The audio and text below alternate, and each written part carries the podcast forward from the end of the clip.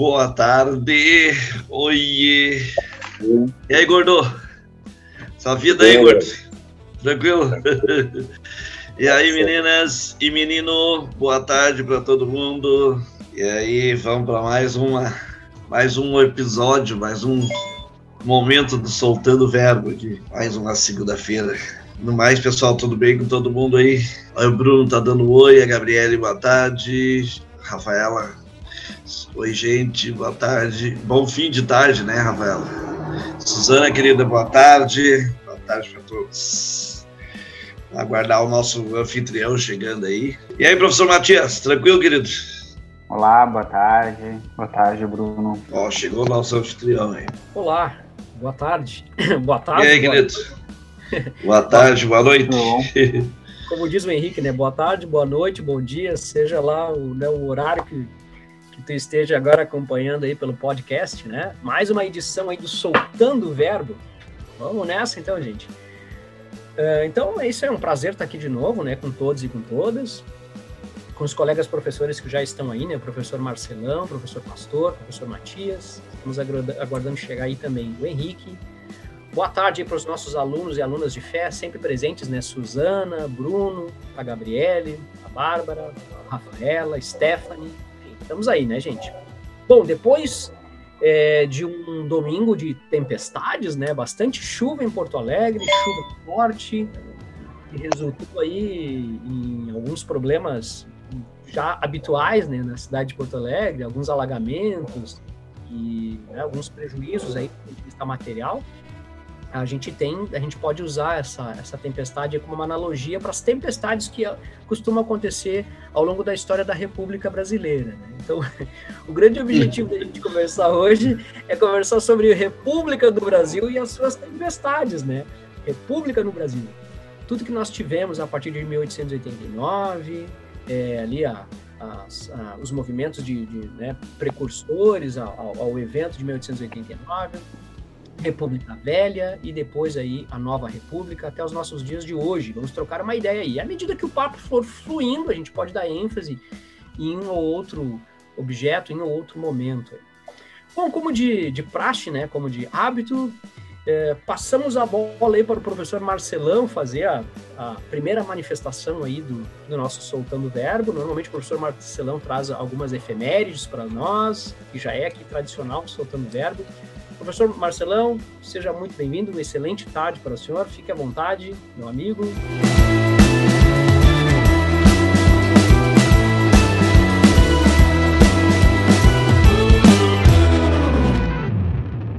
Obrigado, parceiro Luciano. Nossos parceiros aí, Pastor, Matias, Henrique, a gurizada que nos acompanha. O assunto é república latim, res públicos, coisa pública, coisa do povo. E como a proposta apresentada pelo parceiro Luciano é trabalhar a história do Brasil, vejam que a gente não pode associar a nossa história da história geral. E vou lembrar uma situação. Em 509 a.C., o rei romano Tarquínio Soberbo está vivendo uma tempestade, usando a ideia do parceiro Luciano. Está se incomodando direto. E parte da elite política patrícia dá um golpe. Um dos cabeças era o tal Júnior bruto, a quem eu comparo com o nosso Deodoro da Fonseca. Sabe por quê? Em 1889, através de um golpe político, nós temos os militares e parte da elite puxando o tapete do monarca brasileiro. 509 caiu a monarquia em Roma. E o que, que eles diziam de monarquia? Monoquios, governo de um. E o que que no Senado bradava Júnior Bruto? Não teremos mais um governo de um. Teremos um governo da coisa pública, res públicos. Caiu a monarquia em Roma, foi implantada a república. Caiu a monarquia no Brasil, foi implantada a república. E na história republicana, pessoal, hoje está de aniversário a morte do primeiro presidente da República Federativa dos Estados Unidos da América do Norte, George Washington. O que, que foi a independência dos Estados Unidos? Foi a implantação de um governo republicano. Outra coisa nas efemérides, gurizada. No dia 14 de dezembro de 1889, o Deodoro, o primeiro presidente da República Brasileira, assinou a grande naturalização. Olha só a jogada. Todo imigrante de bom comportamento que comprovasse eu estava no Brasil no dia 15 de novembro, quando foi proclamada a República, ganhava o direito à cidadania brasileira. No primeiro momento, a gente olha e diz assim: bah, que legal! Teodoro, gente fina. Gente fina? Se eu sou um imigrante, eu não pago todos os impostos.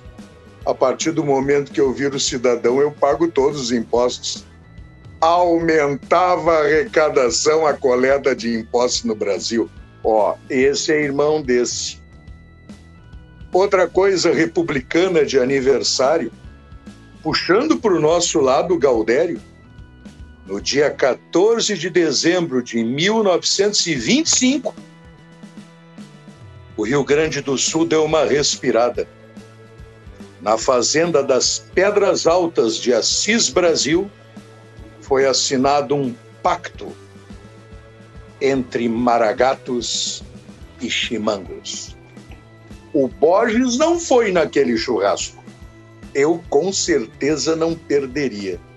E o Pacto das Pedras Altas marcou a pacificação da Revolução Libertadora. De um lado, gurizada, nós tínhamos a turma do Borges, os chimangos de lenço branco e verde. De outro lado, a turma do Assis Brasil de lenço vermelho. E no pacto eles combinaram o seguinte: o Borges não podia ser mais candidato à reeleição.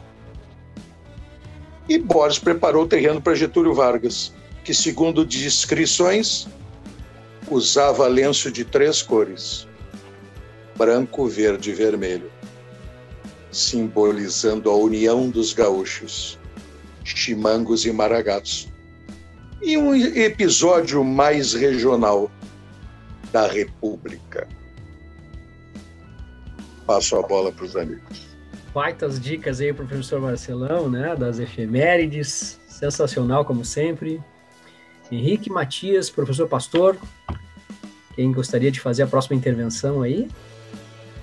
Eu acho que, eh, primeiro, boa tarde a todos. Legal aí falar um pouco uma, na, na situação de transformação do Brasil, né? Eu acho que um dos pontos também que a gente pode é, ressaltar aí com, é, com esse pouco tempo que nós temos para trabalhar um pouco desse assunto, é, é marcar o, o, período das transformações. Né? É, a passagem da, da, da do Império para a República né? é, marcou uma série de mudanças né? no comportamento político, econômico, social do país, né? e, e, e depois, ao longo da, da República Velha, é, também nós vamos tendo uma modernização né, do país. E esse aspecto da modernização do país, ele conta com uma presença forte de investimentos externos diretos, chamados IDES, né? investimentos externos diretos, e, portanto, de forte interesse por parte internacional, né? Que vai dominar um pouco desse cenário aí também. Mas ao mesmo tempo que apresenta um país que se modernizou. E essa modernização, ela, ela também está é, com, é, é, compatível com um processo de crescimento, com um processo de, de avanço na, na população. E aí, quando a gente entra nos meados do século XX, propriamente dito, um crescimento populacional bem significativo que, que combina um tanto dessa, dessa, dessa ideia de modernidade com, necessidade a necessidade de um país ter que enfrentar essas novas, essas novas tendências. Uma coisa que me chama muito, me chama muita atenção toda vez que eu falo em demografia no Brasil, em população, e ali o, professor Marcelão tocou a questão da, da, imigração, né, que eu acho que é importante também. É, o Brasil ele foi um país que foi crescendo é, em população, pelo menos até o início dos anos 40, um forte fluxo vindo de fora, de gente vindo de fora, de imigrantes. E mais ou menos por volta de 1934, quando houve a lei de imigração, por sinal do Getúlio Vargas, dali em diante o Brasil foi perdendo o seu caráter de uma nação de, de, de, de atração, né? e mesmo que ainda tenha tido um certo fluxo do, da Segunda Guerra Mundial, mas o Brasil foi deixando de ser um país de atração e o crescimento efetivo da população brasileira passou a se dar por conta do crescimento vegetativo, portanto, da diferença entre taxa de natalidade e de mortalidade. E isso é uma coisa assombrosa, principalmente quando a gente é, percebe assim, ó, em 1930, o Brasil tem 41 milhões de habitantes. 1900 ah, melhor, 1940. 1940. O Brasil tem 41 milhões de habitantes. E em 1970, o Brasil tem 93 milhões de habitantes. Então, esse século XX, aí, essa, essa boa parte aí do período em que o Getúlio está no poder e, e a passagem para o JK e pouquinho antes dos militares, foi um período assim, de um crescimento violento da população brasileira. Então, associo essa, essa, essa condição de crescimento da população com a modernização, com a industrialização, com a urbanização e, consequentemente, com toda uma necessidade de organização por parte do Estado para compatibilizar essas formas de crescimento né, do Brasil.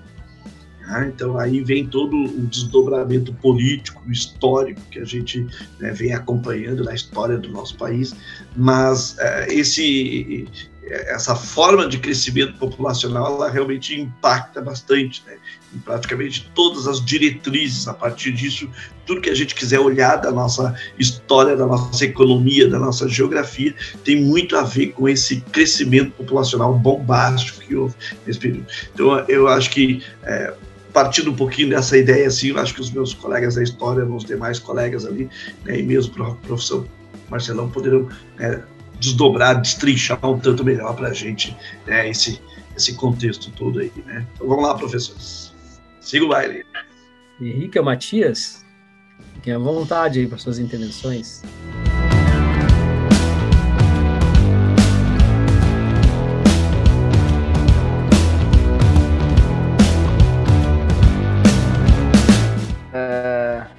Posso ser eu? É que eu, não, eu tá, pra mim tá todo mundo travado aqui, eu só tô conseguindo me ver, assim, minha internet tá muito ruim o dia inteiro. Aí eu não sei Nossa, se o Matias ligou o microfone ou não, mas. Uh, bom. Pode, pode uh, ser tu, Matias? Posso, posso. Tô te cortando aqui. Ou então, boa tarde, gente. Uh, boa noite, bom dia. Uh, pessoas, pegando um pouco desse gancho do que, que o professor Marcelão e o professor Jorge Silva trouxeram, é, é, importante a gente pensar essa República Brasileira como um processo de modernização e transformações nessa história do Brasil. E alguns fundamentos, alguns pontos que vão organizar este período republicano a partir de 1889. O primeiro, eu acho que é a consolidação desse trabalho assalariado, né, rompendo com o processo uh, da, da escravização, do trabalho escravizado, e fundamentar e trazer esse trabalho assalariado, massificar essa relação de trabalho.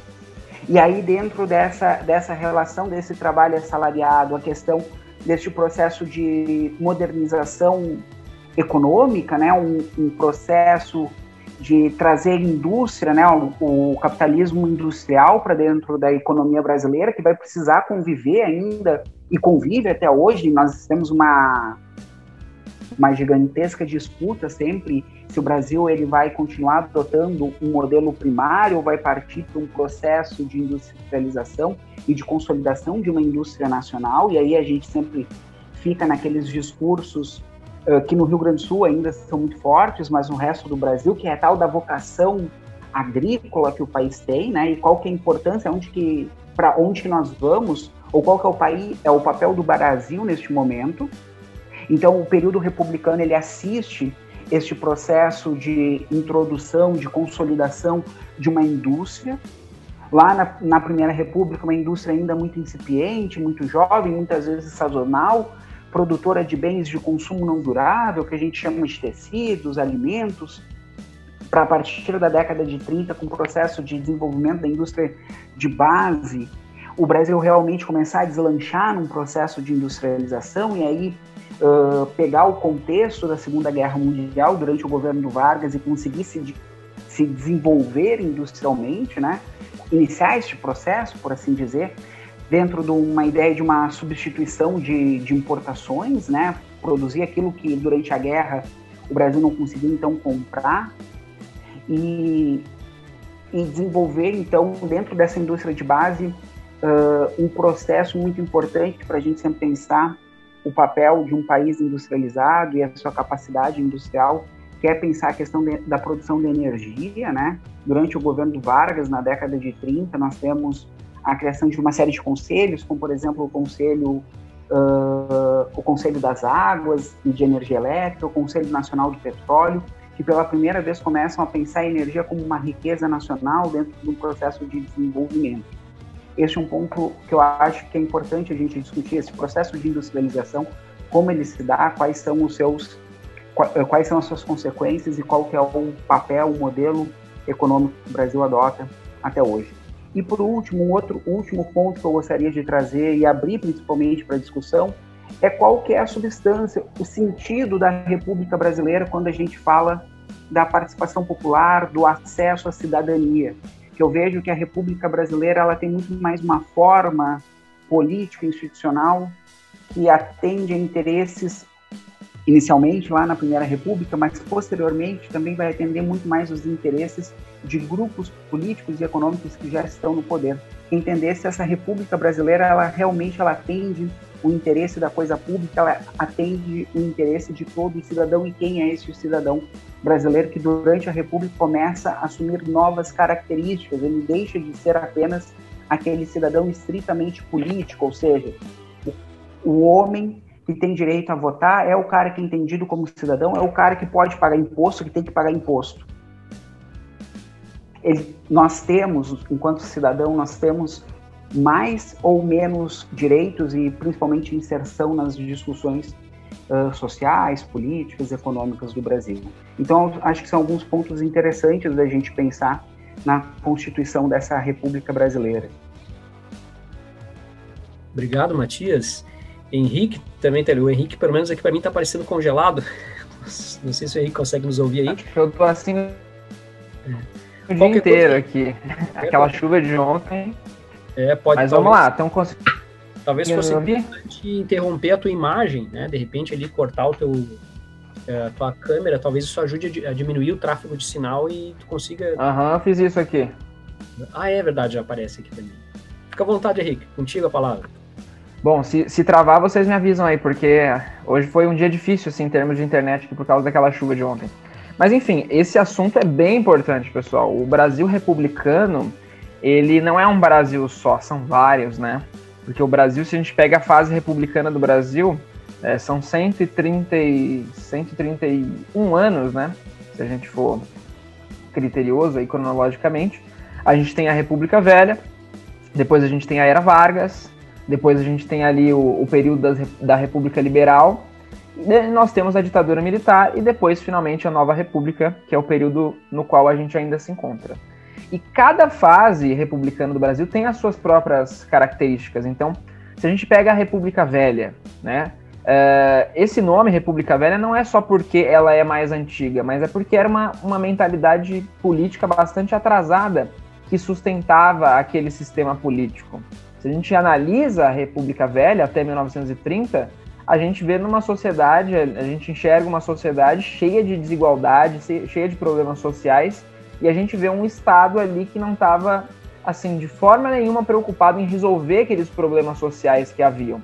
Né? O voto ainda era limitado é, a, a apenas aos alfabetizados, e vamos pensar que no Brasil de 1900, de 1930, grande parcela da população era analfabeta ainda, as mulheres não podiam votar, então havia uma exclusão política e social imensa, gigantesca. Isso se refletia na própria estrutura do funcionamento da República da República daquela época. A gente pensa nos acordos que sustentavam aquela República, é, a chamada política do café com leite, a política dos governadores, o Funding Loan, os acordos econômicos, o convênio de Taubaté, tudo que sustentava aquela oligarquia, aquela, aquela república, privilegiava a oligarquia, a oligarquia dos coronéis, a oligarquia dos latifundiários, dos políticos poderosos, e excluía quase que completamente a população. E o resultado disso é desastroso. O resultado foi um Brasil pobre, um Brasil miserável e um Brasil com muitas revoltas. O principal argumento que a gente pode uh, usar para mostrar que naquela época a situação era bastante complicada, política e socialmente, são as revoltas. Quantas revoltas ocorreram na República Velha? Várias, várias. As revoltas messiânicas, as revoltas urbanas, até no próprio exército, as revoltas militares. Isso indica que tinha muita coisa errada.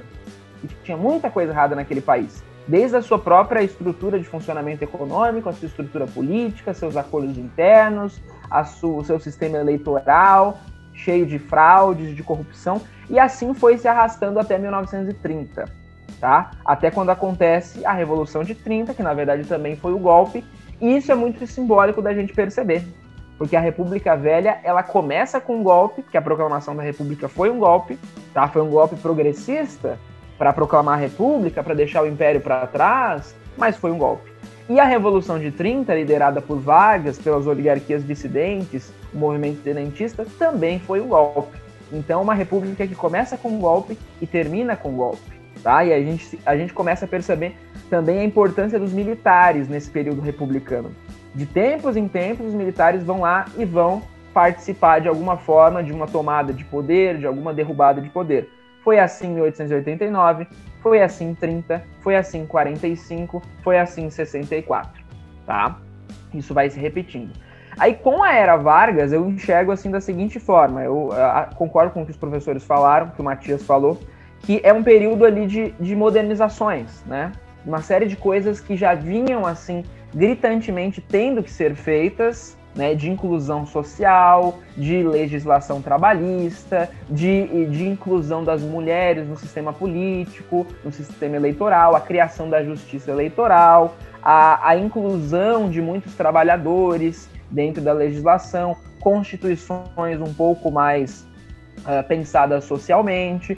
É isso que a gente vai ter na Era Vargas. A Era Vargas vai, vai ser um período de 15 anos ali, um período bastante uh, importante pelas mudanças que são feitas, pelas modernizações, desde a legislação, do sistema eleitoral e tudo mais. Mas a era Vargas chega ao fim. E chega ao fim com alguns traços ainda de República Velha. Porque a era Vargas, mesmo que tenha sido um momento importante da história do Brasil, ela não rompeu totalmente com a República Velha, como a República Velha também não rompeu com o Império totalmente. Porque no Brasil eu vejo da seguinte forma, assim, não sei se os colegas concordam comigo, mas tem um problema com rupturas. O Brasil tem um problema com rupturas. O Brasil parece que não consegue, assim, ir adiante sem se libertar de algumas amarras, assim. Então parece que o Brasil sempre tenta fazer algumas transições, só que não são transições completas, são transições parciais. Parece que o Brasil sempre segue pelo caminho mais fácil, em vez de seguir pelo caminho que deveria seguir de fato. E aí a gente entra, depois da Era Vargas, no período ali da República Liberal. que é um período que uh, a gente vê uma série, uma série de, de transformações uh, importantes também. O Brasil vira uma democracia de fato, né? Traz aquelas, aquelas modernizações da era Vargas, da industrialização, da legislação trabalhista, da inclusão das mulheres e traz também a questão da democracia, porque a era Vargas foi democrática apenas num, num período pequeno ali da, dos anos de Vargas no poder, que é de 34 a 37, e olhe lá, que era um governo constitucional, só que o Vargas foi eleito indiretamente, tá? Aí, de 45 a 64, a gente tem um período democrático. A gente tem um período democrático, que era um período que clamava por mais transformações, tá? E eu acho que, assim, a síntese dessas mudanças que eram necessárias ali, que foram percebidas no fim dos anos 50 e nos anos 60, são as reformas de base do governo do João Goulart que era ali uma tentativa de, olha, nós estamos indo num processo aqui, estamos mudando, estamos melhorando, estamos desenvolvendo, estamos percebendo que o Brasil precisa evoluir, o que o Brasil tem que mudar, e nós precisamos continuar fazendo essa série de reformas para criar um país mais justo, um país mais igualitário, um país mais inclusivo. E aí o que, que acontece? Novamente os militares entram em cena e dizem: não, agora chega de reformas a gente já mudou demais, vamos ter calma com essas transformações, né? Vamos ter calma com, com esse processo de mudança, de inclusões. Isso pode ser algo perigoso no que se refere a, ao poder das elites. Então, as reformas, as mudanças, as modernizações do Brasil sempre tem esse norte que é até onde não incomode as elites. E quando as elites são incomodadas, elas dão um jeito de se livrar de quem está no poder. Se tiver que se livrar da democracia junto, tudo bem. E foi assim durante 21 anos, né? A ditadura militar, tentando colocar o seu modelo ali de desenvolvimento para que não uh, afetasse o poder daqueles que, que são considerados as elites dominantes no país. E o final da ditadura militar também foi um processo de transição lento. Os militares não saíram de uma vez, eles foram saindo aos poucos conforme eles, eles quiseram sair. Né? Foi uma transição lenta, gradual e segura, como disse o Geisel. E, e, os militares saem do poder e deixam um rombo gigante, político, econômico, histórico, né, uma dívida tremenda, inflação, a década de 80 é a década perdida, e uma série de crimes cometidos, centenas, que não foram esclarecidos até os dias de hoje. E aí a gente chega na nova república, que é o período que a gente está que é um período que sim é democrático, sim é, é inclu, inclusivo, é muito mais humano, mas que também não rompeu completamente com a ditadura militar e com tudo que aconteceu lá.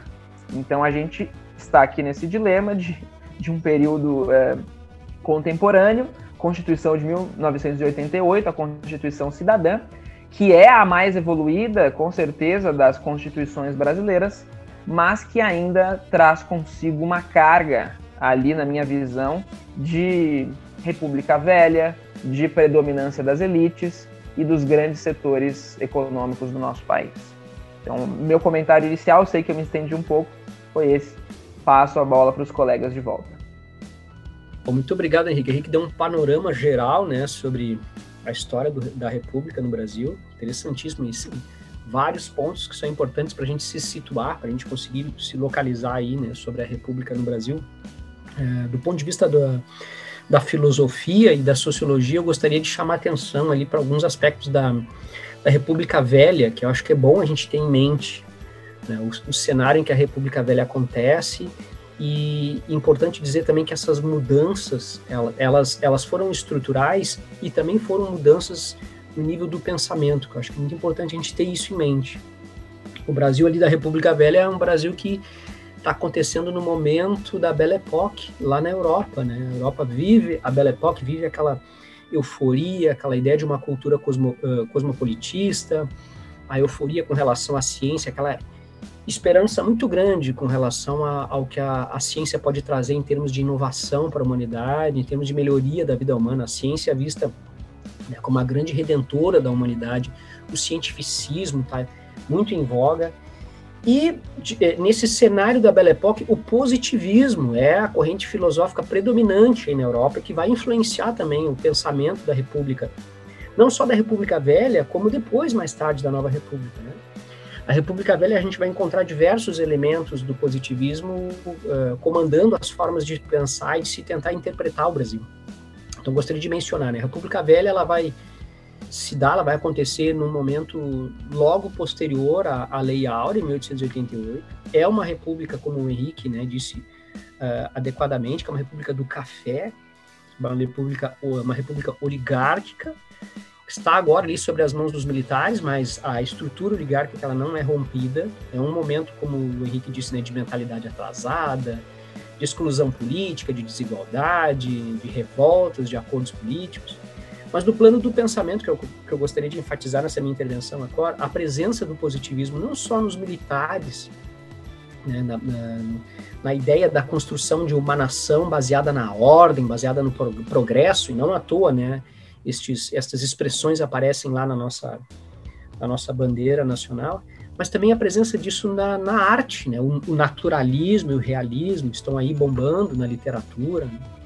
De modo geral, aquela ideia do ser humano visto como fruto do seu meio, o ser humano como é, determinado por aspectos biológicos, por aspectos naturais. A mentalidade dessa época é uma, é uma mentalidade que está carregada de determinismos biológicos e geográficos.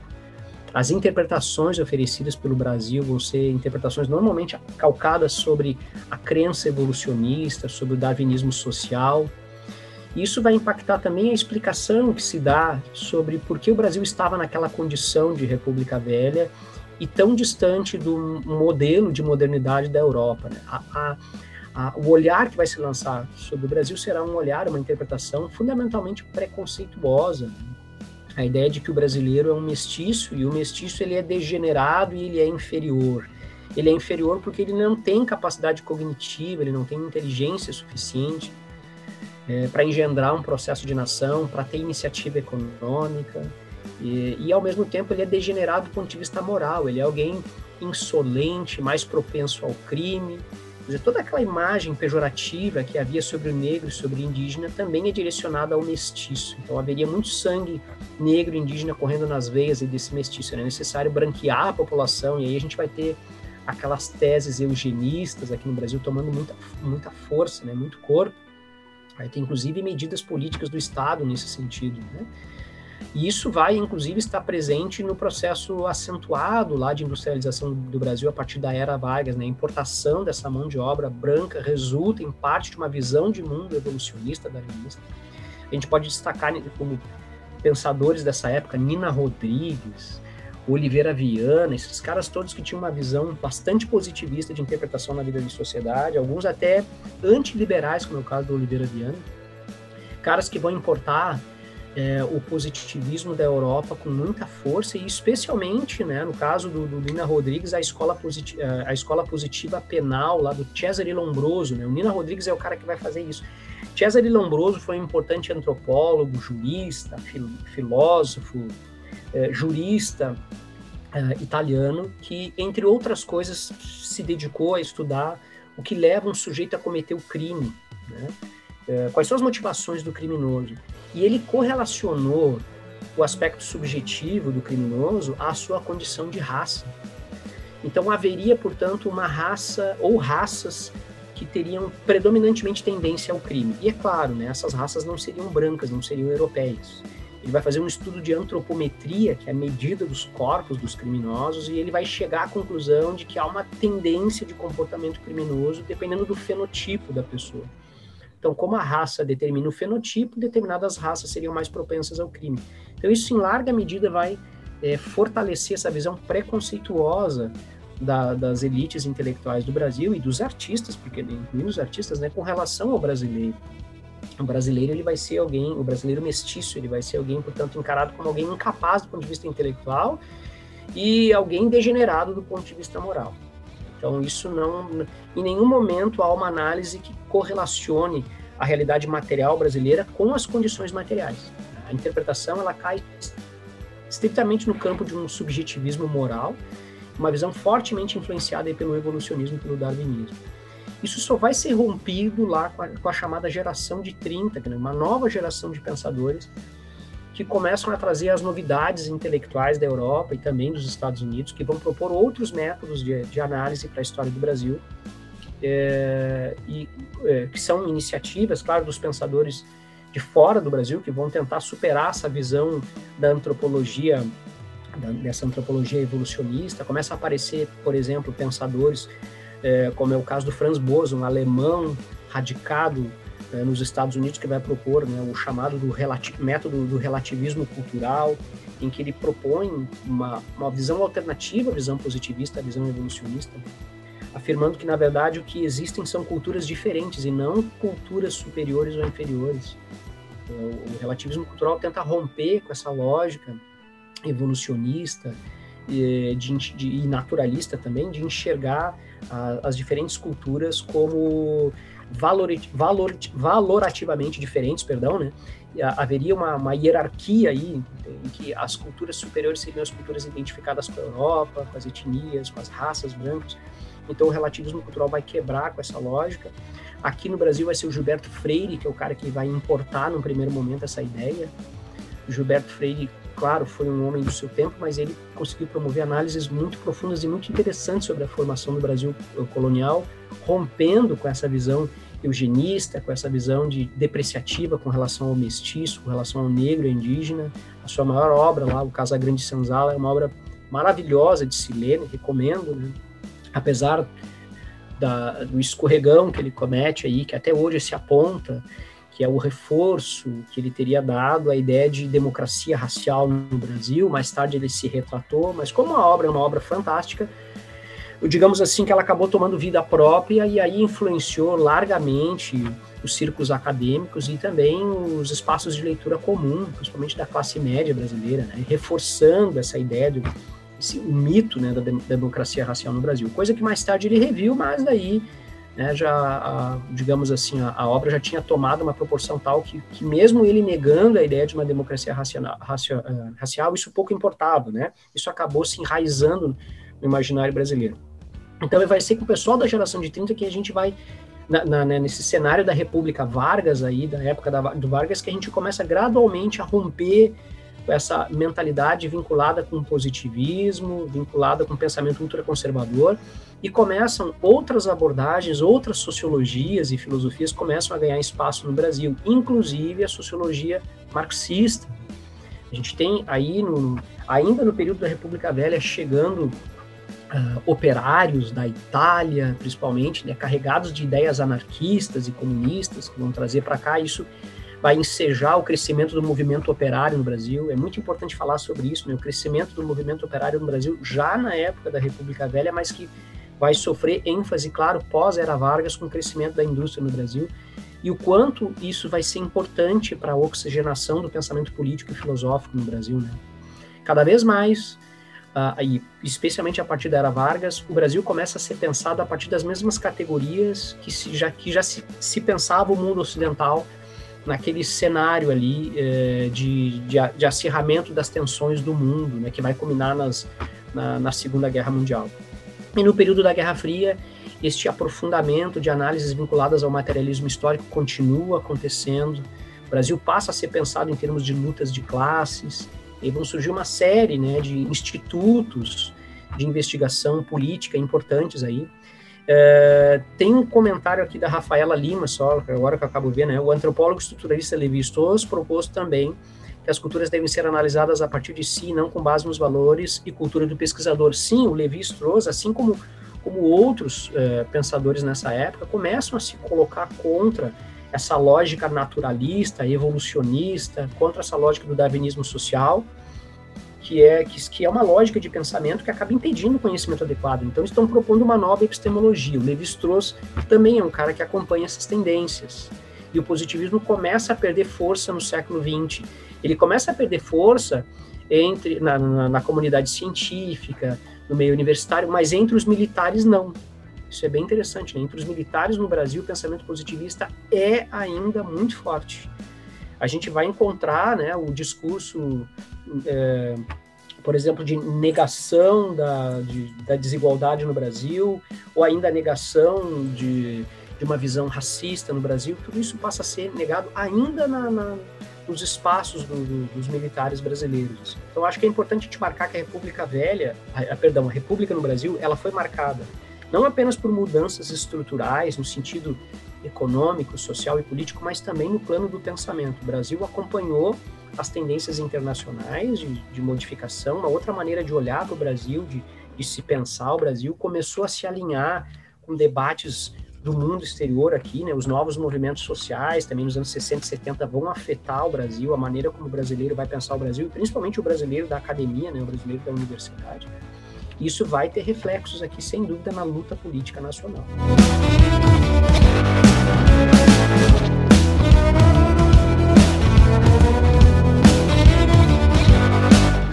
Bom, senhores. Opa, pois não, Henrique? Diga. Só ali uma pergunta que a Rafaela fez antes, depois o Bruno complementou, acho que a gente pode é, responder, é, sobre a participação eleitoral dos negros no Brasil aqui, ó. Dos negros também, né? Se não, é, não me engano, conseguiram votar depois das mulheres. Depois o Bruno perguntou quando os negros começaram a votar no Brasil. Acho que é interessante a gente falar sobre isso. Então, é, os professores podem me ajudar, o, o pastor, o Marcelão, o Matias, mas desde o Império não há um impedimento na lei, no sistema eleitoral, que impeça a pessoa votar por causa da cor. Mas havia uma série de outras barreiras sociais e culturais que impediam a maior parte da população de votar, e a maior parte da população brasileira é negra, tá? E aí, quando a gente tem ali uh, o Império, né, a Constituição de 1824, o principal impeditivo era a questão é, é, censitária. O voto era censitário na época do Império. Então o voto era definido por renda. Você tinha que ganhar muito bem, tinha que ganhar 200 mil réis, 100 mil réis uh, por ano no mínimo para conseguir votar anualmente. Então a grande maioria da população brasileira não ganhava isso. Então não conseguia votar. E isso incluía a maior parte dos negros, né? Acho que 99,9%. Mas na teoria não tem um impeditivo porque é um racismo estrutural também, né? A gente tem que falar sobre isso. Na República Velha, a gente tem uma nova Constituição em 1891 e o voto deixa de ser censitário. O voto passa a ser excludente porque ele era masculino, era masculino e alfabetizado, mas também não tem o critério ali racial da cor. Então os negros também, na teoria, poderiam votar, mas a grande maioria, junto com a maioria da população brasileira, não vão votar porque a população brasileira não era alfabetizada naquela época. Então, assim, uh, levando em consideração uh, esses critérios censitário e da alfabetização, então a maioria da população brasileira, incluindo a maioria da população negra, só passa a poder votar depois de 1988, tá? Não sei se os professores querem complementar, não sei se eu fui claro. Claríssimo. Perfeito. Perfeito, isso aí. Matias ou o professor Pastor, professor Marcelão também, querem fazer mais uma intervenção? Essa, perfeito, o professor Henrique respondeu a questão do Bruno, acho que para mim, de forma perfeita, tranquilo.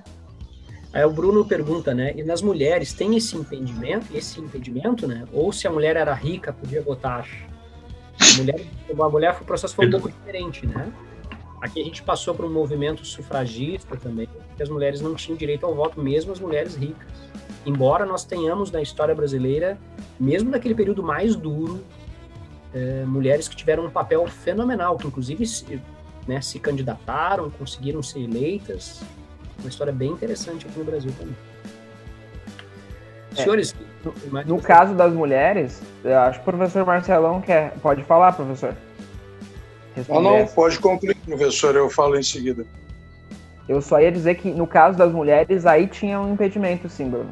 As mulheres não podiam votar até a era Vargas, até 1932, quando é, é aprovado o novo Código Eleitoral.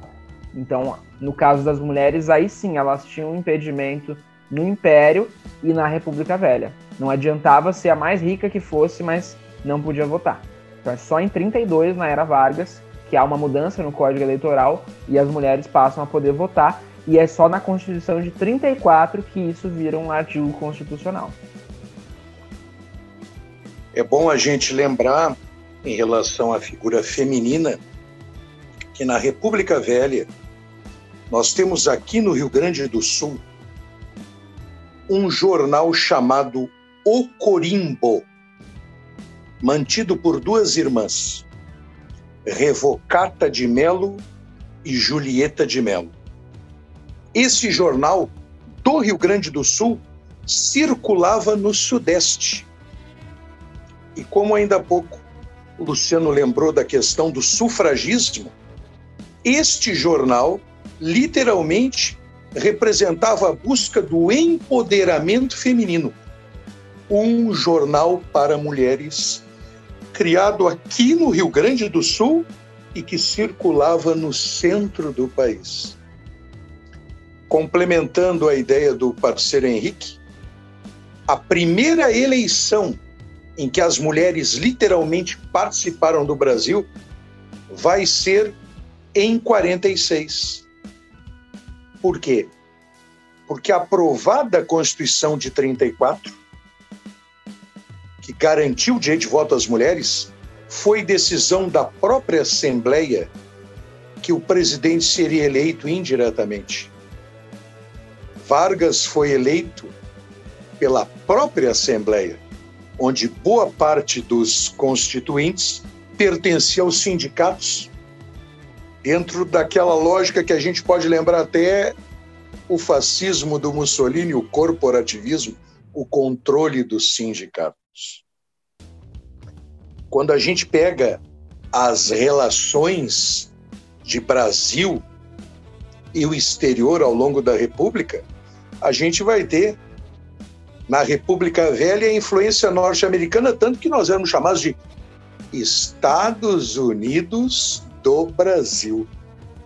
Na era Vargas, nós vamos ter, naquele critério pragmático do Getúlio, uma aproximação com o nazifascismo. Não é à toa que o plano Cohen, que estabeleceu o Estado Novo, foi organizado por um elemento integralista, Olímpio Mourão Filho, que era capitão do exército, redigiu uma carta a mando da turma do Getúlio, mostrando que o Brasil estava sob ameaça comunista. O mesmo Olímpio Mourão Filho, em 64, já na condição de general, dá início, junto com Costa e Silva, ao golpe que vai derrubar o Jango. Quando a gente pega a época do JK, a época liberal, nós temos aquela imagem famosa do JK na frente do secretário Foster Dulles, onde ele está estendendo a mão e aí surge até uma marchinha de carnaval. Ei, você aí, me dá um dinheiro aí, me dá um dinheiro aí, no sentido da dependência. Posteriormente, quando nós entramos na crise do populismo, na ditadura militar, bah, que é bom para os Estados Unidos, é bom para o Brasil. Na nova república, que é a fase que a gente se encontra, no governo Sarney, o primeiro presidente, o Brasil reatou relações com Cuba, coisa que na época de um Costa e Silva e um Médici seria uma coisa impensável, fora de cogitação passo para os colegas. excelente, né, isso que o professor está falando, né? Isso também cai no campo das ideias, né? O que, qual é o tipo de mentalidade que se tem né, em cada período? E é importante a gente observar também como que paulatinamente os Estados Unidos passam a ser a nação que começam a pautar o comportamento político do Brasil, externo e interno, principalmente, né? À, med é, à medida que, né, que os Estados Unidos vão se tornando a grande potência mundial no século XX, a maneira como de, da, antes a Europa era a grande referência para o Brasil, agora passa a ser os Estados Unidos. Né? Até a República Velha, o modelo que se copiava de sociedade, do que se tinha para sociedade é a Europa. Aí, a partir dos anos 40, principalmente anos 50, a referência passa a ser cada vez mais os Estados Unidos. Né? E é a referência que, em geral, boa parte da, da sociedade brasileira tem né, ao pensar sobre sociedade. É claro que isso é uma idealização, né? Sem dúvida. É uma idealização e que resulta também em, em larga medida por conta da influência que a cultura norte-americana tem no Brasil. Bom, dito isso, senhores, a gente conversou bastante. O, o, o, Henrique, de início, tinha dado um panorama bem bacana, né? A gente deu bastante, é, uma ênfase talvez maior hoje em República Velha, E embora Vargas, aí, Vargas, a era JK e o período da ditadura civil-militar sejam momentos importantes, nós já conversamos em outra edição Soltando o Verbo, né, sobre a ditadura civil-militar. Então, que, não sei se, o que os colegas acham da gente conversar um pouco mais sobre era Vargas, em seguida chegar aí no período pós-Vargas, alguns ah, mais alguns apontamentos que nós julguemos importantes aí para essa nossa escalada aí no, no nosso estudo da República no Brasil. Uh, eu, eu posso fazer um último comentário, acho que eu, uma, uma situação aqui que eu estou pensando que é bastante pertinente assim, para o assunto, eu acredito, que é o seguinte, uh, a República, ela deu um maior dinamismo ao Brasil, ao sistema político brasileiro. O Império era um sistema uh, bastante atrasado, assim, difícil de se transformar, de realizar reformas, modificações, muito arcaico ainda, e por isso que em 1889 aconteceu a proclamação da República. E o Brasil veio sendo uma república, e de tempos em tempos o Brasil uh, percebe que é necessário realizar algumas transformações. Por isso que nós temos tantas constituições também na, na era republicana. Nós temos sete constituições ao todo na história do Brasil e seis são no período republicano. Então, mais ou menos a cada 25 anos, o Brasil troca de, de constituição e a gente tem uma, uma pequena ruptura, né? E, e, e essas rupturas foram, foram se seguindo, mas muito bem colocado o seu comentário, Luciano, que uh, a relação entre Brasil e Estados Unidos teve um impacto uh, bem forte para a história do Brasil, porque entre a década de 40 a partir de 43, quando o Brasil entra para a Segunda Guerra Mundial lá dos aliados, até o fim da ditadura militar, o Brasil meio que vai colocar um freio nessas, nessas transformações, nessas rupturas que vão ficando assim perigosas uh, a, na visão do, das elites e também do olhar norte-americano, já num contexto de Guerra Fria. E por mais ou menos quatro décadas, o Brasil teve uma relação assim de de quase subserviência com os Estados Unidos, que vai terminar, ou pelo menos vai diminuir com a ditadura militar é, quando ela termina também em 85. E o Brasil conseguiu ir se afirmando como uma potência econômica, política durante os anos 90 e anos 2000 aqui na região da América Latina. E nos últimos cinco, seis anos, o Brasil tem retornado a essa postura de subserviência em relação aos Estados Unidos, o que me lembra muito uh, tempos passados, que a gente já tinha superado, que me lembra muito a postura durante a ditadura militar, e o que enfraquece com certeza o papel e a posição do Brasil como potência, até mesmo regional. Não sei se os colegas concordam essa, essa posição de subserviência, como diz o Henrique, ela é paradoxal e ao mesmo tempo é curiosa, né? Porque até bem antes desse período mais recente que o Henrique falou, era um momento que o Brasil gozava de um certo protagonismo regional e inclusive já se apresentava como uma nação que poderia mediar conflitos internacionais, quer dizer, o Brasil teve algumas pretensões aí de, de, de expansão da política internacional, pleiteando uma uma cadeira na ONU, de veto lá na ONU e tal. E nesses últimos anos, bem mais recentes aqui, é um movimento exatamente o contrário, né? Então, a, a nação brasileira parecia assumir uma nova postura internacional e agora, bem mais recentemente, um recuo muito drástico nesse sentido, né? Não foi nenhum recuo é, de leve, não foi um recuo drástico mesmo, né? Posição é, diametralmente oposta do que, do que vinha sendo a, a, a a tendência do Brasil em termos de política internacional. Acho que o professor Pastor pode tratar disso melhor ainda do que eu aqui acerca disso, professor.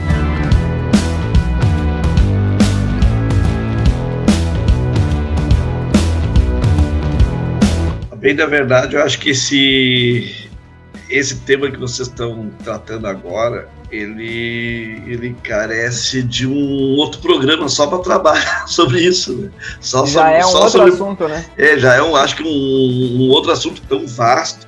Aliás, todos os temas que nós tocamos aqui né, nesse, nessa tarde, eles são muitos deles muito vastos, muito amplos, né?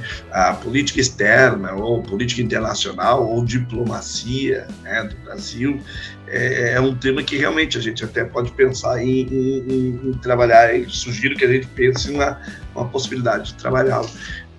E, eu acho que com o, o, nosso tempo tão escasso assim, eu, eu, não vou nem, nem trabalhar um pouquinho mais nisso daí. Eu só vou, na minha última participação, é, chamar um pouquinho da atenção também para o aspecto territorial do Brasil, né? Que eu acho que é interessante pensar um pouco também disso aí, tudo, tudo que, que os colegas já consideraram hoje. Você tem que pensar assim, ó, o primeiro censo demográfico do Brasil, por volta de 1872, o Brasil tinha perto de 10 milhões de habitantes.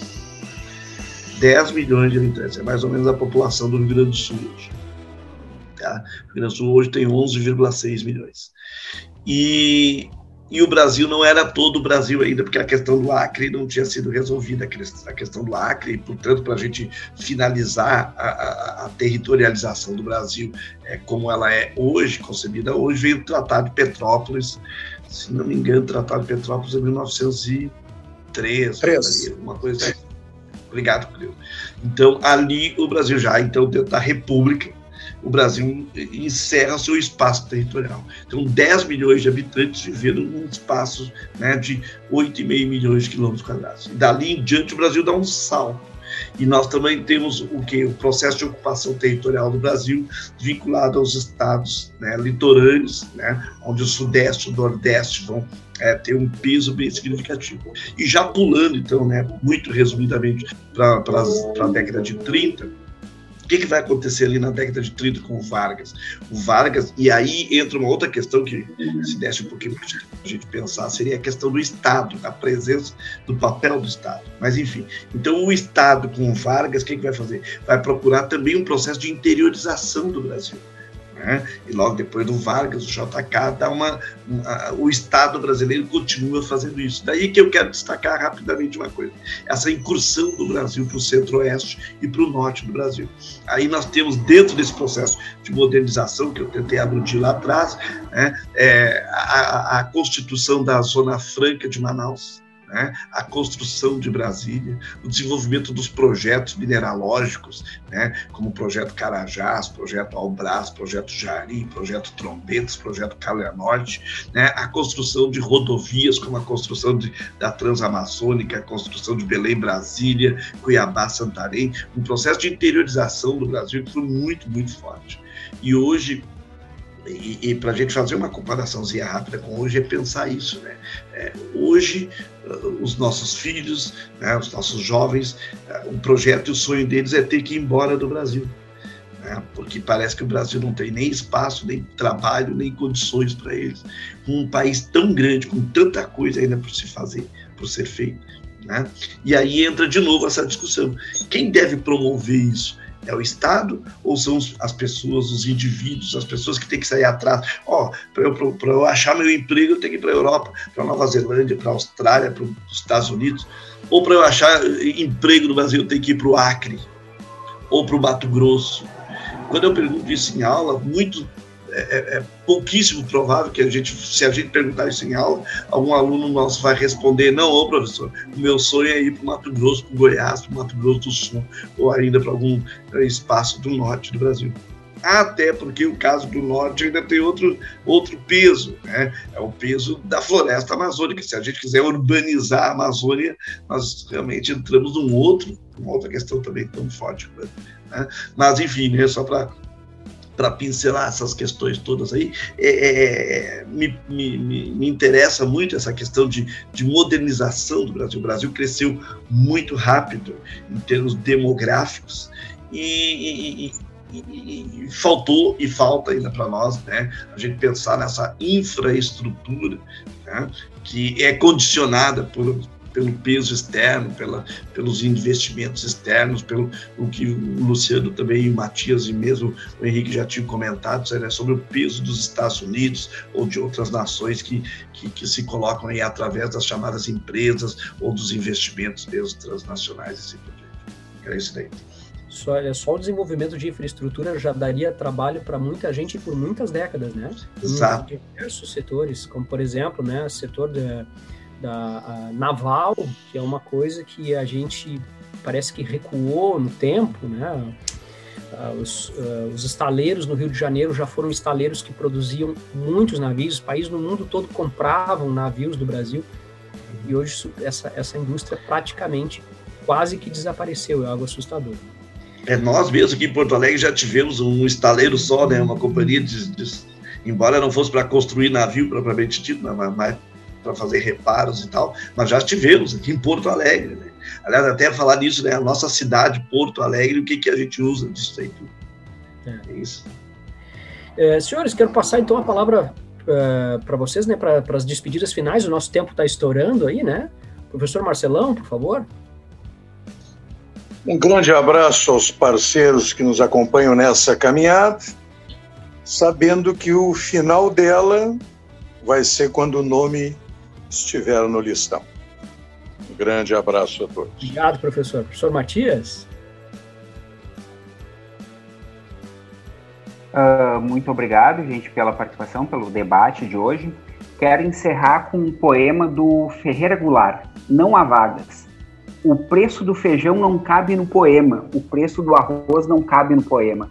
Não cabem no poema o gás, a luz, o telefone, a negação do leite, da carne, do açúcar, do pão. O funcionário público não cabe no poema, com seu salário de fome e sua vida fechada em arquivos. Não cabe no poema o operário que esmirila seu dia de aço e carvão nas oficinas escuras. Porque o poema, senhores, está fechado, não há vagas. Só cabe no poema o homem sem estômago, a mulher de nuvens, a fruta sem preços. O poema, senhores, não fede nem cheira. Ferreira Goulart, 1963. Beijo, gente. Muito obrigado, Matias. Bah, sensacional. Sensacional, Matias. Sempre com um poema final aí que muito enriquece o nosso soltando verbo. Henrique, por favor, Henrique. Arrebatador, eu diria. Mas então, é, muito, muito obrigado pela participação, pessoal. Muito bom estar aqui com vocês, como sempre. Deixo uma dica cultural que é o filme Canudos, A Guerra de Canudos, que é um baita, um baita filme sobre uma das principais revoltas, se não a principal revolta que aconteceu durante a República Velha. Vejo vocês na semana que vem. Até mais, pessoal. Então tá, professor Pastor, quer dar só um, tchauzinho aí já? Tchau aí, galera. Valeu por tudo. Muito obrigado. Tá, o Matias matou a pau aí. Beleza. Sensacional, né? Gente, mais uma vez, muito obrigado a todos e todas que participaram, né? A aluna Rafaela Lima diz aqui para nós, muito bom, gente, grandes questões e bem feitas as costuras. Valeu. E ela também diz, glória à poesia. a Suzana Teixeira também diz, incrível esse poema. Obrigado, professores. Boa noite, boa semana e bom fim. Gente, nós é que agradecemos a presença de vocês, né? Muito obrigado mesmo. Lembrando que essa edição também vai ser depois transformada em, em podcast para que é, quem não pôde acompanhar possa nos né, depois ouvir em podcast, ou quem acompanhou queira né, novamente prestigiar o nosso trabalho, ficarem à vontade. Gente, muito obrigado, tenha uma excelente semana e até a próxima edição do Soltando o Verbo. Um grande abraço a todos e todas. Tchau, tchau, gente. Valeu. Tchau, tchau, gente. Falou aí.